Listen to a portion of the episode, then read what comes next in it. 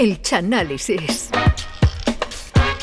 El cine está plagado de grandes estrellas y de sus biografías plasmadas en la gran pantalla.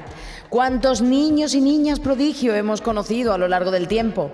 Shirley Temple, Marisol, Joselito o el protagonista de esta noche. El Chano ha querido rendir homenaje a un genio de la música que desde chiquitito ya dio muestras de su valía. Por ello, ha escogido del videoclub de su cuñado Alfonso una cinta de 1984 que nos contaba la vida, obra y amistades de todo un portento del siglo XVIII. Señoras y señores, les dejo con el chanálisis de Amadeus de Milos Forman.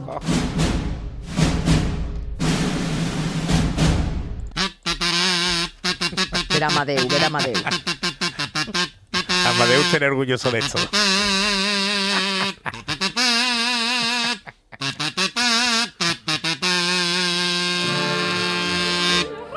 ¡Oh! ¡Qué maravilla, qué maravilla la reina de la noche! Aquí comenzamos un día más el Chanálisis que en el día de hoy está dedicado, como bien ha dicho Charo, a una película de Milos Forman que narra la historia de Wolfgang Amadeus Mozart, el genio de la música que en realidad se llamaba, su nombre completo era Johannes Chrysostomus Wolfgangus Theophilos Mozart, por el cual Mozart se murió con la pena de ver su nombre en una lata de Coca-Cola porque no, no era imposible. El nombre de Mozart era tan largo que el, que el DNI suyo era el único, el único enrollable de, de Salzburgo. A Mozart lo enterraron en una fosa común, pero no porque fuera pobre, sino porque el que esculpía las lápidas dijo que ese nombre le batallaba un romano a mármol. Bueno, Amadeus está interpretada en los papeles principales por Tom Hulce en el papel de Mozart y F. Murray Abraham en el papel de Salieri, su contrincante musical, que la película versa sobre esta rivalidad que ellos tuvieron. La historia comienza cuando mm, ya de viejo un cuidador del anciano Antonio Salieri descubre que este se ha cortado el cuello con una navaja. Salieri estaba viendo el Cádiz contra el, Como ahora, ¿no? contra el Elche que perdió en el minuto 97 y de la emoción y el cabreo se rebanó el pescuezo mientras, Ay. mientras se, se afeitaba y él decía grito en su locura que él es el que mató a Mozart. Ah, mira. Claro, la gente dice, "Ah, es Salieri que tiene que ver Mozart con el Cádiz. Entonces, claro, a, a- a Eso, Sali- a Salieri lo cogen y lo, lo lo mandan a un psiquiátrico porque, claro, no estaba el hombre bien. Y allí un cura lo confiesa y le ofrece el perdón de Dios. Y el cura le dice que a los ojos de Dios todos los hombres son iguales. Y dice Salieri que eso es mentira porque no, no es lo mismo el choco lozano que vence más. A lo que el cura dice que eso es verdad. Ahí le tiene que dar razón, Anda, pero que él tiene que decir las cositas de la Biblia. Y Salieri le dice al cura que él muere con Mozart, que lo admiró desde chico y que lo envidia porque tocó para reyes, emperadores y papas. Hombre, hombre. Hombre, hombre, Oh. hombre, hombre. Y ahí se produce un flashback donde volvemos a la infancia de Salieri. Que Salieri quería ser músico, pero el padre se negaba. El padre quería que su ¿Ah, hijo sí? aprendiera en la escuela de costura de Pepi Mayo en Salzburgo, porque allí con tanta ópera, como está, la ópera, Salieri cosía para la calle. Ah. Con tanta ópera, con tanta ópera, pues parece, yo tuve que tenía que trabajar, niño de, de música, métete en la escuela de costura de Pepi Mayo en Salzburgo, que allí con tanta ópera siempre hace falta traje, vestuario y hay trabajo seguro. tener Pero. Salieri por las noches le pedía a Dios que Mm. lo convirtiera en, un- en un gran músico cuya música se recordara tras su muerte, que ahí Dios estuvo a punto de convertirlo en Paco Barba, pero, pero Dios dijo, bueno, no, no, no, lo voy a dejar. Y entonces Salieri le, pro- lo- le promete a Dios castidad, toda la vida casto, Ah, mira. que de hecho se borra la suscripción del interview que tenía el padre, y humildad. Pero un día el padre de Salieri muere atragantado. Uh, El padre de Salieri se va a la Eriza de Cádiz Marisa. y se come un erizo sin abrir, porque claro, el hombre era de Salzburgo no había dicho nada. Entonces se comió un, se comió un erizo, lo metió en un pan y se engollipó con el erizo y, Ay, y qué muere el padre Salieri. Y esto Salieri lo interpreta como una señal de Dios que le quita un impedimento, como era el padre, para él dedicarse a la Ah, música. bueno, ¿eh? Salieri se, menos. claro, Salieri se convierte en músico y empieza a componer, pasó doble va comparsa con el de Salzburgo, pero poco a poco llega a convertirse en el compositor de la corte del emperador José. II de Austria.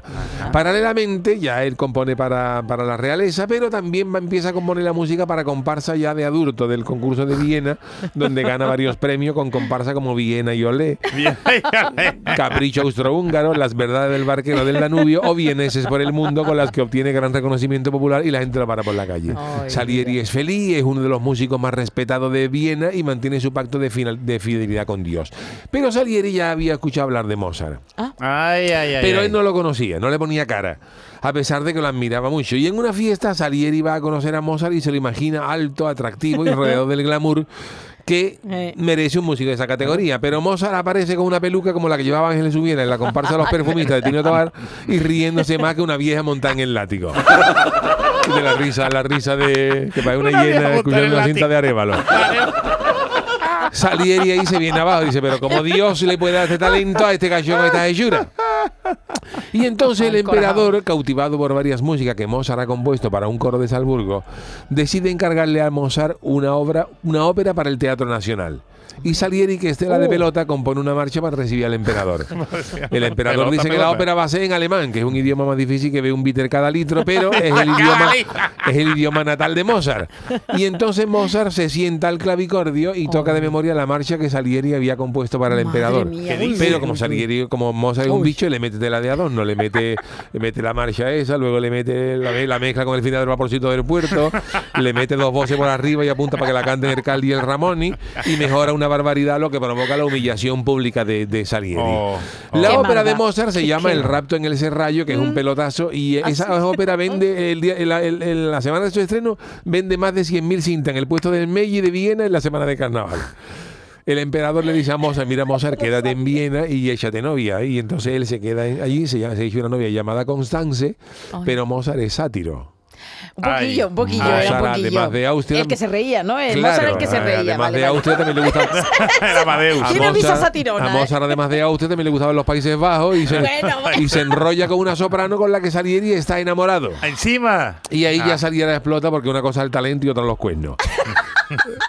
ya la, claro, ya la noticia se corre ya a, a Salieri por la calle decían ¡Eh! Ya, ya, eh, Salieri se volvía y claro Entonces no era sopa yuyu, ¿no, Chano? Eso antes se lo cantaba Claro, y Salieri. entonces Salieri.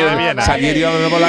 Claro, esto es lo- el coro de los pequeños cantores de Viena. Salieri ya desatado, pero ¿qué me estáis diciendo?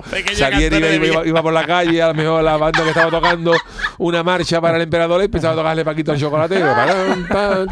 Y ya Salieri mirando por un lado para otro, pero esto qué es? Ey. Y el hombre ya revienta y ahí ya se encabrona ya con Mozart de todo. Salieri está loco porque Mozart se vaya a Salzburgo, pero a pesar de eso Mozart se queda en Viena y se casa con Constance. Ay, Y el emperador, como sabe que Mozart es un Ya. bicho, lo quiere colocar como tutor musical de la sobrina. Pero Salieri le advierte al emperador y dice, ojo, oh, emperador José II, que Mozart está más caliente que el queso de San Jacobo y que la so- su sobrina puede abandonar Viena y acabar en Cuenca. o rota, que O no le rota. gusta a usted rota, Y ¿eh? el emperador dice, mira, pues si va a veces ese satireo, cuidado con mi sobrina, vamos a hacer un casting, vamos a hacer un casting para Ah, quitarnos, para quitarnos gente caliente. Y Mozart dice que él tiene una categoría y que no se presenta a eso. Pero Constance, la mujer de Mozart, habla con Salieri para que le den el puesto al marido. Pues claro, Ah. ellos estaban tiesos, estaban, estaban, estaban Ah. Ella le lleva a Salieri Ay, unas partituras del popurrí de un coro que estaba escribiendo Mozart. Ah. Y Salieri, cuando ve que las partituras están todas sin un borrón escrita del tirón, se, se, se muere diciendo, ¿cómo, tiene este tío este talento? Salieri le dice a la mujer que le dará el puesto del marido, pero que habrá que pagar un servicio. Y ella cree que ella va por otro lado. Ay, ay, ay, ay, claro, ay. claro. ella, cuando Salieri claro. le dice Ay, que ay, yo ay, te ay. puedo colocar a tu marido, pero un servicio requiere de otro servicio. Entonces Uh, ya... claro. ella- ya, ya, Constance se cree que lo que Salieri quiere es agáchate y no sea tonta, que no te va a pasar nada. Y empieza a quitar la ropa, como diciendo, aquí tiene usted su casa. Pero Salieri, que iba por otro lado, dice, no, no, no, no, te pone la ropa y te vas, porque no, no van por ahí los tiros. que Y esa noche Salieri se declara enemigo de Dios por permitir que Mozart haga el popurrí de un coro sin un borrón, cuando en las partituras él se equivocaba más que Stevie Wonder jugando a los dardos. Y entonces Salieri rompe su promesa con Dios y jura hacer todo lo posible para acabar con Mozart, la creación de Dios para vengarse de, de- de Dios. Estaba revenido, ¿eh? Llega a, a Viena el padre de Mozart, Leopold, a ver al niño, que el niño tenía menos trabajo que el peluquero de Coto Matamoros y está preocupado porque su nuera está embarazada. O sea, el niño parado. Mozart está, Mozart está parado, la nuera embarazada y Mozart se corre la voz de que tiene tantas deudas que Mozart se, Uh, avisa- claro. se ha, se ha, mm, alquilado a un piso con una oficina con, de, de cofidí abajo para ir, para ir pegando picotazo. Y esto provoca tensiones entre el padre de Mozart y la esposa. Y llega una suegro? chavala, llega una chavala que se ofrece a limpiar la casa de Mozart ¿Otra? gratis, gratis. Uy, uy, Qué lo que. ¿Esto quién lo va a pagar? Dice el padre, tú estás tieso, porque no, Mozart, tú vas a contratar. Dice, no, no, y dice ella, la que limpia. Esto lo paga un admirador de Mozart. Un admirador. Podía tener yo un admirador ahí en mi casa yo. que viniera, pagas. que viniera a la viña una todos los jueves. Pero en Yo realidad, también quiero una mirada. la criada es una chivata, pagada por Ay, Salieri. Oh, Que dice, tú mientras tú ay, limpias, Te Ah. entera de todo, claro. Mientras tú quitas el polvo, ve a qué, La estás, oreja. en qué está trabajando Con la oreja. Salieri, ¿qué más? Esto es Falcon creen. qué Y así maquiavélico. Salieri se entera de que Mozart está componiendo una nueva ópera llamada Las bodas de Fígaro, Jo, basada madre en la comparsa de Paco Álvaro Fígaro de 1964, donde narra la boda del director de la comparsa. Pero el carnaval está prohibido en Austria. Y el emperador llama a Mozart. Mozart, ¿esto qué? Una cosa de carnaval, ¿esto qué? No, y ¿Esto le dice va? Mozart a José II, tranquilo, que esto va a ser un pelodazo. Déjame hacer esta ópera que esto va a ser un pelodazo. Y el emperador accede tras consultarlo con los tatarabisabuelos de Manolo Casado y Modesto Barragán, que lo ven claro. ¿Qué pensáis vosotros? Dice, sí, para adelante, para adelante. Y la ópera se estrena y no obtiene el éxito previsto por Ah. boicot de Salieri. Salieri Ay. boicoteaba la ópera de, de Mozart, que cuando Ah. estaba en las entradas, la gente que va a comprar entradas decía, han, taquilla- han abierto las taquillas de Carranza para ver Cádiz Madrid por un euro y la gente se iba. Y Mozart se queda más triste. Que, como la ópera no triunfa, Mozart se queda más triste que Jo. Fallet en Naturhaus. y mucho más cuando se entera que su padre Leopold ha muerto. Ay, por favor, qué tristeza. El padre ¿eh? ha muerto de un disgusto cuando estaba en su casa de Salzburgo escuchando en un grabófono el disco Toa Toa de Jesulín y al padre le da, le da un tele, le da- nada más en los primeros, en los primeros compases. Vamos en nada. Y en honor a su padre, Mozart compone la ópera Don Giovanni y ahí Salieri Jo. compungido le reconoce que él boicoteó su anterior o- Hombre, época. malvado. Y para esa época Mozart ya se ha aficionado al tetrabril de Don Simón sin casera, sin casera blanca porque no llegaba, no le llegaba. El que se reía, ¿no? Y Vale, una vale. noche que se había bebido unos cuantos, recibe la visita de una misteriosa figura que le ofrece mucho dinero por componer una misa de muerto. Uh. Un requiem. Anda, ¿qué pasamos? Sí, sí, sí. Juan el Malajera. Para alguien que la espichó y no tuvo misa. Pero lo que pretende Salieri es matar a Mozart y quedarse con la autoría del requiem para cobrar los derechos del desgae, que vamos, esto comparado con lo que hizo Teddy Bautista. eh, No tiene nada que ver. no tiene nada que ver. Y a la misma vez, a Mozart también le ofrecen escribir otra ópera, La flauta mágica, porque Mozart es como el Yuyu, que no tiene trabajo, tiene 14 cosas a la vez. no tiene un término medio. No tiene- hay veces que está el Yuyu, hay veces que está tranquilo y otra cosa que le, le, le- le da le- pa' dormir. 80 cosas. Y la mujer de Mozart se niega porque el sueldo es cortito, pero Mozart lo coge y se pone a trabajar en las dos obras. Pero claro, con tanto trabajo a Mozart le entra un jamacuco y Salieri, que es más falso que un abrazo de un rival del falla en la, en la- en la barra, Allá se lo lleva a su casa para cuidarlo. Salieri Oh. le dice, te doy el doble del dinero si me acaba el requiem esta noche. Uy. Pero Mozart dice, eso es imposible. Tengo que acabar la presentación de un coro que canta mañana. ¿eh?". Y pero ¿eh? Salieri se ofrece para ayudarlo. Ah, claro. Y esa noche, está escuchando el Requiem de fondo, Mozart le dice al Requiem, apunta ahí Salieri. Y Salieri lo va pasando la partitura, pero claro, ya Mozart está agotado, Mozart tiene ya menos fuerza que la falange marinalidad y el pobre le acaba pidiendo perdón a Salieri porque a él no le interesa su trabajo. Y Salieri, claro, Salieri, cuando Mozart encima le pide perdón con las putadas que le Salieri, Mozart se queda más cortado que, que el, Ah, gato de, cortado. Edu- que Eduard- el gato de, de Eduardo Manos Tijera. Y en ese momento llega la mujer de Mozart que no traga a Salieri y le dice, Salieri, Venga. pica billete, guasnaja, a por tabaco. Guasnaja. Y le quita todas las partituras del Requiem y las guarda bajo llave. Y cuando Constance vuelve a ver a su esposo a preguntarle cómo está, descubre que Mozart acaba de reunirse con Chanquete. No estaba Pancho, blanca. no estaba Pancho que sale por las calles de, de Salzburgo. Mozart ha muerto, Amadeo ha muerto, pero Chanquete, ha- Mozart ha dejado de pagar los recibos de la borriquita. Y a Mozart lo entierran en una fosa común porque a Mozart, Mo- Uy. Mozart era vicioso, le gustaban las quinielas, los rascas de la once, los euromillones y por lo visto le debía 800 meses al ocaso y no Mira, tenía Chano. y no tenía ni va a meterlo en Mira, dos rodadas Chano. más mismo. Y ahí ya volvemos a Salieri de viejo, confesándose con el cura que Salieri está que, eh, mosqueado con Dios por matar a Mozart y no dejarle a él ni siquiera una parte de su gloria. Y también Salieri se enfada con Dios porque ha dicho, tú me has permitido vivir 32 años más que Mozart, viendo como la música de este sigue amada y recordada claro, y la mía tiene menos éxito que una fábrica de campo frío en Arabia Fíjate. Saudita y ha caído en el olvido. Fíjate. Y el cura, que ya ve que Salieri ya está perdiendo la cabeza, que Salieri tiene menos luces que la moto de un cani, pues le va dando la razón en todo. Sí, sí, Salieri, lo que tú me Sí, digas. sí. Mientras hace unas indicaciones, mira, llevársela porque Salieri, Salieri está ya, o sea, llevársela a descansar a una mijita y un ayudante se lo lleva por el pasillo mientras el cura lo absorbe todos los pecados, pero de lejos, diciendo, no, no se vaya a dar la huerta y me vaya a limar el cerebro otra vez con lo, con lo de Mozart. Y finalmente, ya acostadito, Salieri cruza las manos en el pecho Y y al cerrar, al cerrar los ojos vuelve a escuchar la risa de Mozart, que estaba por ahí, la, la risa de Mozart, la escucha Salieri con las manos en el pecho ¡Qué miedo! y Salieri se imagina a dos viejas en un ahí. y Mozart riéndose de, de esa manera. Y así acaba. Fíjate la, la risa de Mozart, que es para ponerlo de jurado de cuarteto. Mozart de jurado de cuarteto y chirigota sabía perfectamente cuando estaban pegando. No podía contenerse. No se reían a Mozart. Genial, eso es la Era comparación Agradecido, agradecido. Y ahí acaba la película, ya con, Salieri no se ve, pero Salieri también la espichas, también Salieri ya hasta Hombre, luego. ya, claro. Y bueno, este es el gran análisis de Amadeus, película de Milos Forman, que ganó ocho Oscars de Hollywood ese año, menos. ocho Oscars. De, de- Chano, un una pregunta. Cuéntame, ¿Usted, Charo. ¿Usted no, no se ha basado en hechos reales en esa relación que tiene usted con Yuyu? ¿Quién es Sí. Salieri y quién es Un Mozart? poquito, es verdad, ¿eh? Un Bueno, poquito. yo Ah. creo... A ver quién acaba quién, ¿no? Porque eso de la última A ver, por currículum, por currículum, por currículum, podríamos decir que yo soy un poco más Salieri. por currículum. Por currículum, pero no por, no por capacidades. Se siente usted un poquito identificado, Un ¿no? poquito más Salieri, vamos. ¿Eh?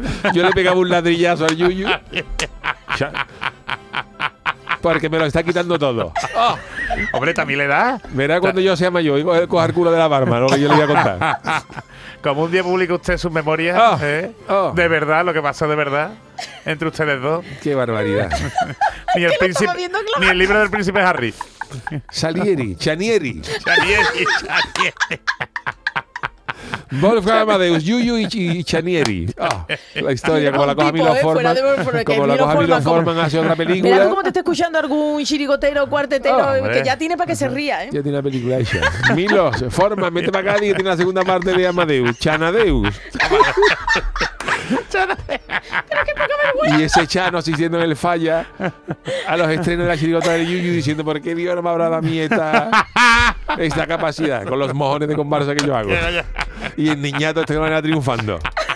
Oh, Eso está basado en Qué hechos reales. La vida que es muy justa, Chano. pues nada, Esa yo frase, invito, ¿quién se la habrá dicho yo a invito a Milos Forman a que, a que ruede Chanadeus, que esto va a ser un pelotazo. ¿eh? En Chanadeus, 2024. Chanadeus. Coincidiendo con, los Chanadeus. 40 años de Amadeus, Chanadeus. Estamos a tiempo, Milos. Estamos a tiempo. Es una revisión, un remake, Un ¿no? remake. Bueno, yo Sí, quiero, un- espera, un un, remake momentito, caletero. un momentito, yo quiero mi royalty que le da la idea, Chano, que aquí Te lo yo... pasaremos, Ah, Charo, te lo pasaremos, te lo vale. pasaremos.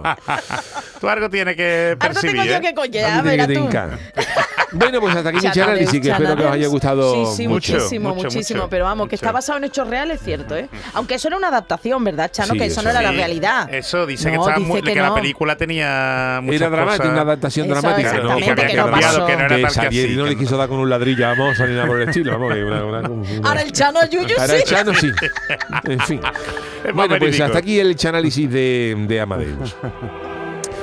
Bueno, pues eh, maravilloso colofón para este programa de miércoles, así que eh, hoy me- musicalmente, ¿quién despide? Pues nadie, Yuyu. despide nadie, ¿no? Claro, hoy no- ¿Qué hoy está pasando? Mozart, Mozart, no, no, es que como... no se ríe, no, Mozart. Mozart es para llevarle un mingo, para llevarle un mingo, Mozart, ¿eh? O un- set shop, ¿no? O un set shop, a hacer un set shop. Para llevarle un desayunero de una chirigota, mira. Bueno, señores, pues hasta aquí el programa de, de. Charo, es que como hoy me ha sobrado un minutito y medio, digo, pues... Está raro, ¿verdad? Hijo? raro, te sientes raro. Gracias, Charo Pérez. Gracias. Jesús Acevedo, el gran. Manolo Fernández, la parte técnica. Volvemos mañana para cerrar la semana con el niño de Luke Lele. ¡Hasta mañana!